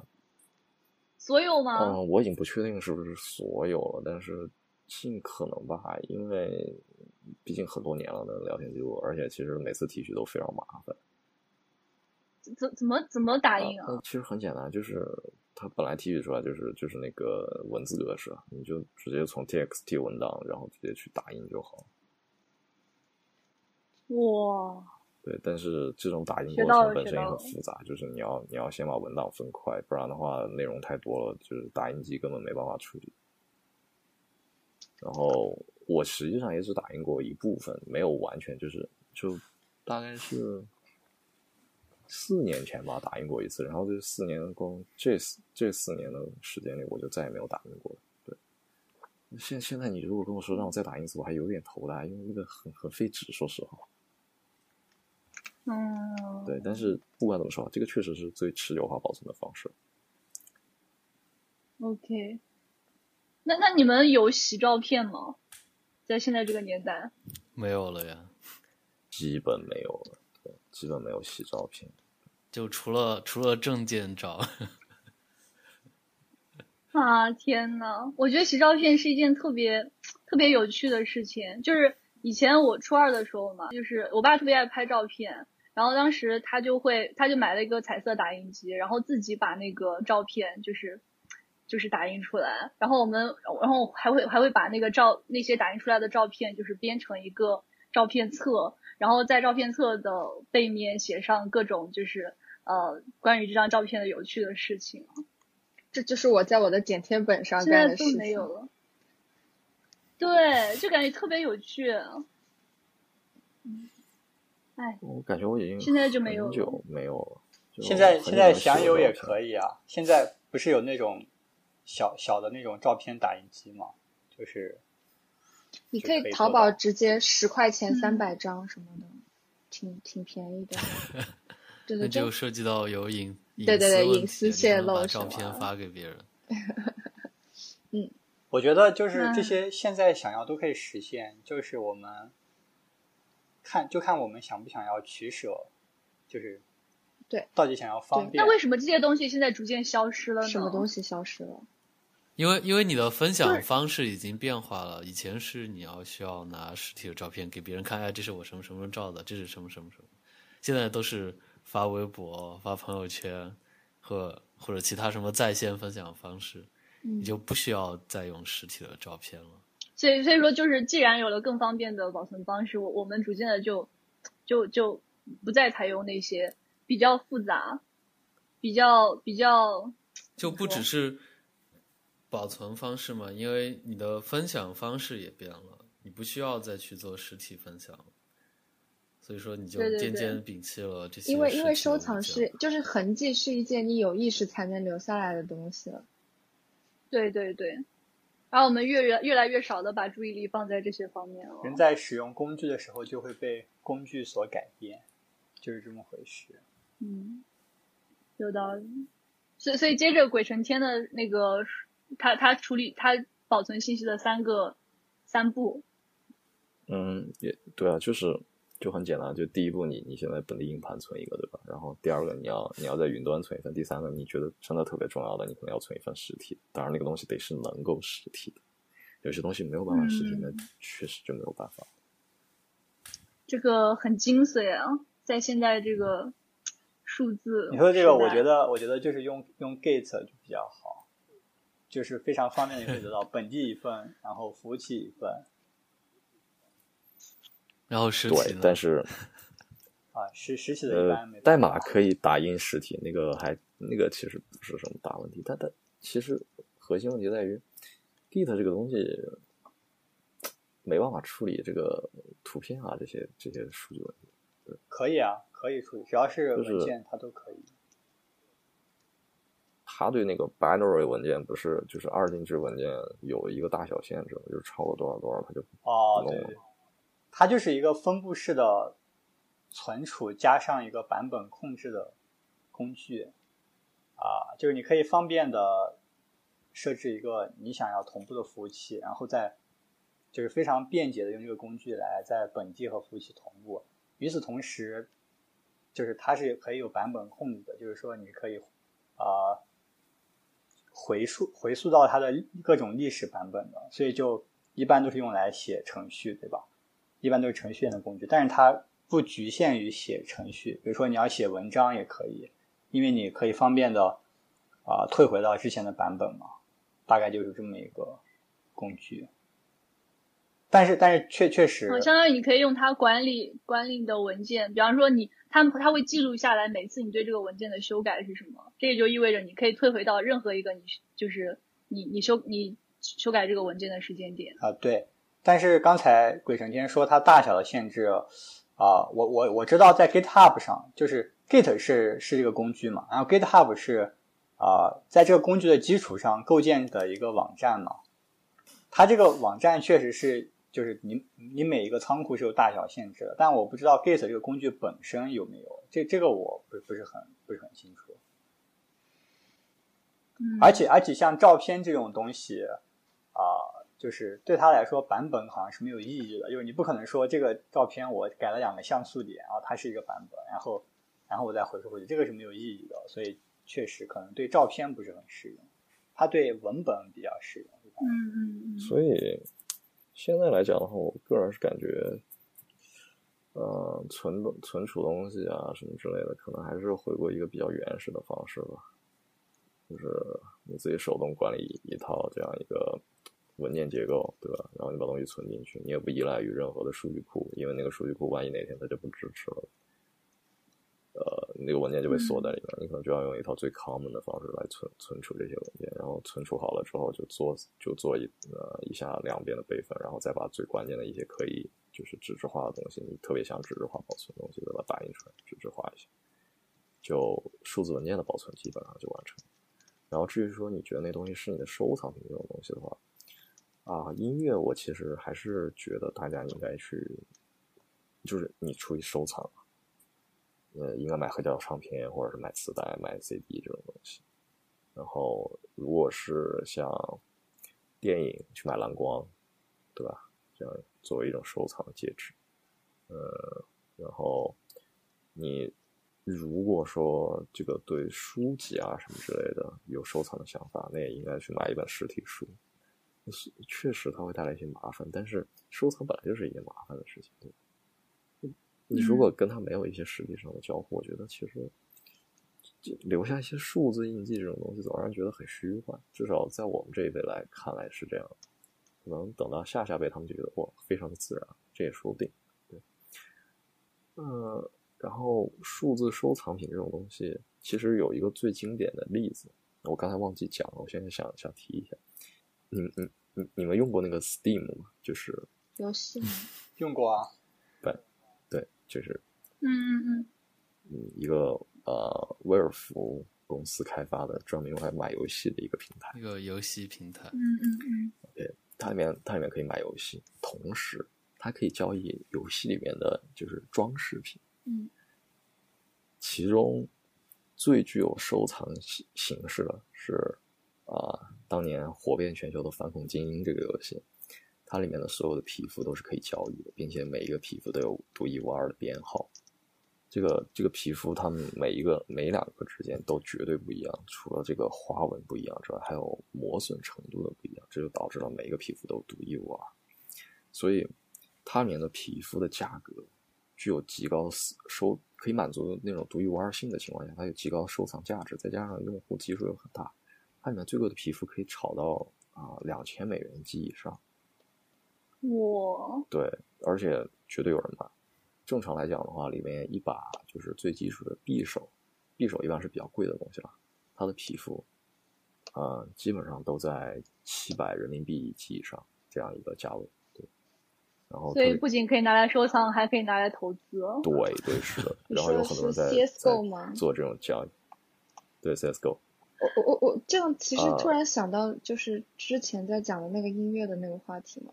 就是国内有一些平台后来上架那种电子的音乐专辑的时候，他会给你买到的那个专辑加一个号码，就是你是第几个买到这张专辑的人，然后就等于说你花这个钱的时候也是在就是买这种感觉，就是我买到了一个只属于我的东西，but 就是问题在于，就像你说，你就是比如说在 Steam 上，CSGO 的皮肤是可以。交换的，然后在交换过程当中，那个金钱的价值也体现出了这个东西的价值嘛。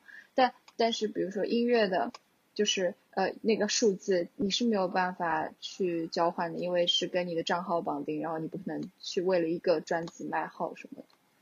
所以，所以其实可能可能大家觉得音乐更多的是一种体验，还是没有那种就是光盘本身，光盘一个载有音乐的光盘的那种收藏价值还是不一样的，就是那种感觉。对，就是啊，我觉得一个东西如果它不能交易，好像也就三炮失去了收藏品的资格，就是它很难被列为一个收藏品，你无法把它变现，对吧？这是一个特别奇妙的点。所以，所以对于你，就是我，我现在觉得你有一个收藏人格。呃，对于你，就是拥有你拥有你这种收藏人格的人，其实就是你手里收收藏这个东西之后，对它的把玩，以及对这个东西的拥有性，以及这个东西能够被就是就是能够被炫耀出去，就就在在交易之前，首先要被能够被拿出来跟人炫耀，其实都是很重要的东西。对，是的，是的，是这样。哎，所以是不是买一些限量版的东西也有类似的心态呢？哦，那是非常的有的。嗯，但是就我觉我觉得限量版的东西，就是因为呃，现在的东西很多都是重复性的，或者是就是就是大家都是一样的，所以才会搞这种限量版，然后来激发你们买它的欲望。不，我们我们，你们有买过什么限量版的东西吗？很多。哦，我我是我我是我是对于现版的东西好像一般没有太大的兴趣，因为我我对于一个东西它的独一无二性，更多的不是来自于有多少多少人拥有它，而是来自于我与这个东西的交互。我觉得本身就给我带来了一种，就是这个东西对对我给我带来的独特体验的一种。但是你怎么保存这种交互的就痕迹的？就是不保在心里，就是就是就对对对对，就像是就像是。呃，你你去到的某个地方，然后你拍了照片，然后你觉得用用照片可以留下来一些东西，但实际上它永远都无法留下来你当时的那个站在那个地方感受周围的一切的那种体验。啊，对，这个的确是，所以所以所以说风景永永远无法成为你的收藏嘛，对吧？但是那张照照片可以。哦，对对对，是是这样子，所以收藏是一种。退而求其次的，就是就是方式去保留你当时的一些东西，就是在在我在我这里看来是这样。对它，它有一个非常明显的一个特性，就是你可以拿这样东西，然后回忆起一些 old memory，然后你可以跟别人讲说啊，我当年有这么这么一段，然后一定是你在看到这个东西的时候，你才会想起来这段，然后跟别人讲，所以它就非常有意义。我觉得这个就是收藏的一个啊，怎么说？至少于我来讲吧，非常。有意义的点，嗯嗯，是是是是，但你知道吗？你的 memory 是会改变的。嗯，对，我知道。尤其是我这种不写 日记的人，就会会很严重出现那种记忆美化现象。哎，就是说到这里，因为林子，我知道林子是 CSGO 玩家嘛，你有你有收藏刚才说的那个皮肤吗？啊，也不叫收藏啦，就是买来爽了一下，然后后面没有卖掉。那所以你买的时候会有那种收藏的，就是有那种你是因为啊，就是有那种想要收藏的感觉吗？还是就只是说玩一下？嗯，好像没有，就只有购买拥有的快感而已，没有没有收藏方面的。我感觉林子好像。不是一个特别需要掌控感的人。嗯，是是是，某种程度上说是。对，所以在这在这个话题上，所以在这个话题上，林子就更多的是属于一种倾听的状态。是的，不过话说到那个 CSGO 的话，我当年是非常的非常痴迷，就痴迷过一段时间，然后大概是在就本科毕业那段时间。然后花了很多钱买皮肤，就在那个时候体验到了，哦，就特别明显的发现，我这人有一个饕餮的感觉，就是凡是被我买进去的东西，一定不会卖出去。对，就是收收藏欲望极强，然后而且有有一种迷之执着。对一些就是特别限量版的带贴纸的枪械皮肤，我一定要自己从箱子里面开出来才觉得好。就觉得那个东西哇，完全属于我的，甚至我对这个东西有一种互动感，就是它是我开出来的，第一个拥有它的人。所以，所以你不会买贴纸贴在自己的墙上？哦，我会，我会的，我会的，我会的。但是，但是，但是我我更多是强调一种，就是说，好像我参与了这么一个创造过程一样。因为我觉得，就是在我点下那个开箱的那个那个键的时候，它才被生成出来。就是你点了一个 generator，然后那个 generator generator 出来一个皮肤，然后这个皮肤属于你的，然后你在这个过程中参与了 generate 这个过程，因为你点了那一下。就是正因为在这个宇宙中有你点那一下，它才诞生。就好像我是他的父亲一样，哇！这游这游戏的商业就成功了。然后，对我我我我可能现在仓库里面有大概接近啊两两千刀的那个皮肤，就两千元的皮肤就不会再卖出去了，就这种感觉。啊，我我可能我可以有有有两千人民币的。哎，所所以你们喜欢玩万智牌，是不是也很大一部分是因为这种这种喜好？哦，你居然说到这个，我去。但这个那就要请请 Peric 这位斯塔贵族来讲一下。就是集换式卡牌，集换式卡牌本来它的一大特点就是集换式嘛，就是你有收集然后交换，只说现在。只要只要涉及到收集交换的话，就会涉及到有二级市场，然后就会有二级市场的价格，那就不是收集和交换，而是直接找二手的二级市场的商贩就可以购买这些卡牌。这个卡牌就是 有一些设计感和和它本身在游戏中的一些作用，所以说它就会有一些在就会有一些价值。然后这个价值就是你收藏的动力，就是这类东西大家应该都有，就是都有感受吧。比如说最开始很小小学或者什么时候，会有那种干脆面里面会有一些，会有一些集换式的东西，啊，就是这这类东西你都会你都会去收集一下，然后你还要去拿这种东西去和同学之间交换，比如说你开。干脆面开了很多包，然后就有一些重复的卡片，你可以和别人交换。然后这些什么万智牌或者游戏王之类的东西，其实也就是类似的。对啊，但这个这个不就就很明显啊？就是你无意识中你就收藏了东西，然后它就被积累了下来嘛。所以这就很美妙啊！当你就是 长大之后，你回头去看的时候，你能找到哦，我的那堆卡在那里，我当年发生了什么事情，它就非常具有一种。收藏感，就是不但你有一段人生经历参与其中，同时你还有着就是关于这个卡的无意识这么一个收集的过过程，它代表了一段人生阶段，它就非常的有交互感，对不对？你觉得这是一个 remarkable 的东西，收藏。你等到你有孩子的人，可以拿出这个牌来跟他讲啊，这个背后有什么什么样的故事，然后他也就被赋予了不不一样的意义。那我觉得这个这个就很好，但是现在现在的卡牌游戏啊，想想。那些抽卡的游戏啊，炉石啊，这些那些卡牌甚至都可以被随意改变，对吧？那你已经失去了原来那种故事啊，什么东西在里面，就你无法拿这张牌过来讲一个，就是当年你你爹用这个东西怎么怎么怎么样的，就很难讲。所以，就数字化在在这个卡牌游戏上也是体现出，我是觉得体现出了这样一种，就是这个，我觉得本质问题是。就是数字化的东西，无论它是什么，无论它是文字还是音乐，还是电影，还是其他照片之类的东西，只要是涉及数字化的东西，它就没有一个实体的，就是没有一个固定的实体形态。它它的形态取决于你承载这个数字化东西的容器是什么，是硬盘还是 U 盘，还是光盘，还是某个云服务。